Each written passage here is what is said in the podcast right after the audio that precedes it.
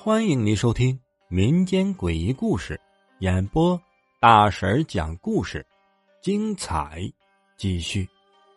半夜梳头，对于李贵来说呀，这镜子和梳子都是他的命根子，可谓是缺一不可。打扫完镜子碎片，他一分钟也待不住了，准备出门去供销社重新买一面镜子。也正是无巧不成书，刚出门就碰到一个走村串户收旧物的。在这货郎的挑子后面呢，李贵看到了一面古色古香的镜子，不由得叫住了货郎，走上前去看了个仔细，越看是越喜欢呢。这货郎也是厚道实在的人，看到他如此的喜爱，开口便说。这是在别的村子地方收来的，那会人家也是奇怪，哎呀，没给他一个钱，这么好的东西硬是白送给我了。既然你也喜欢，我就收你两块钱吧。李贵是大喜过望，塞给货郎四张五毛的纸币，抱起镜子转身就走，生怕这货郎会反悔。自从家里有了这一面老镜子。李贵半夜起床梳头的频率也明显的增长了。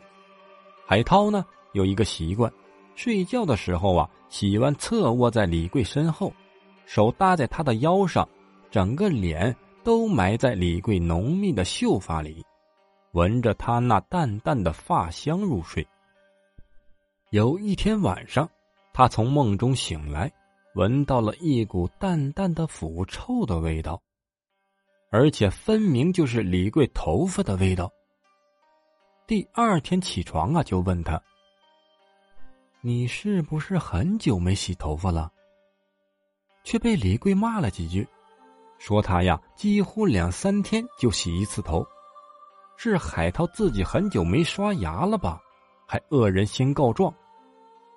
又过了几天，海涛半夜起来方便时，看到这洗澡间的灯又亮着。走到门口一看，果然李贵背对着他，又在里面梳头呢。刚想开口说话，忽然就觉得有些不对劲。刚才起床的时候，李贵明明还在床上。海涛这心脏呀，跳动的每一下都达到了二百五十次，飞奔着跑回了房间，开灯一看。果然，李贵还躺在床上。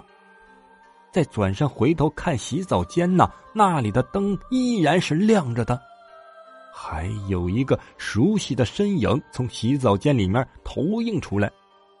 那个动作依然是在缓慢的梳头。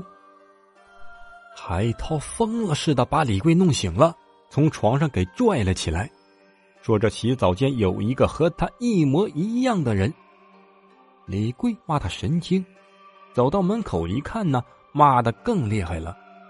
哪有人呢？半夜三更，你发什么疯呢？海涛出去看了一看，洗澡间里面竟然是一片的黑暗，连灯都没亮。难道真是自己眼花了？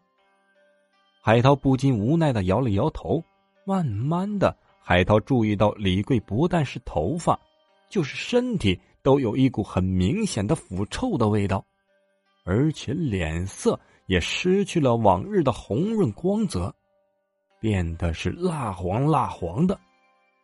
奇怪的是啊，他自己似乎并没有留意到这一点。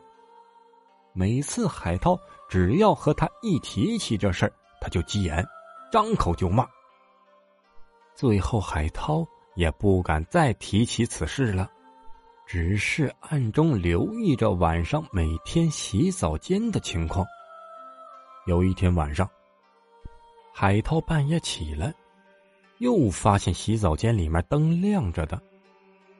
这次他多了一个心眼儿，从墙壁上的刀架里抽出了一把菜刀，紧紧的握在手里，蹑手蹑脚的向洗手间靠近。这里面有一个熟悉和他老婆李贵一模一样的身影，投影在洗澡间门口的地上。走到门口，看到李贵在镜子前面背对着他，依旧在缓慢的梳头。他叫了一声：“鬼，你干嘛呢？”这时候啊，海涛看到了惊心动魄的一幕。感谢你的收听，如果喜欢灵异鬼故事的话，点个订阅关注，再走吧。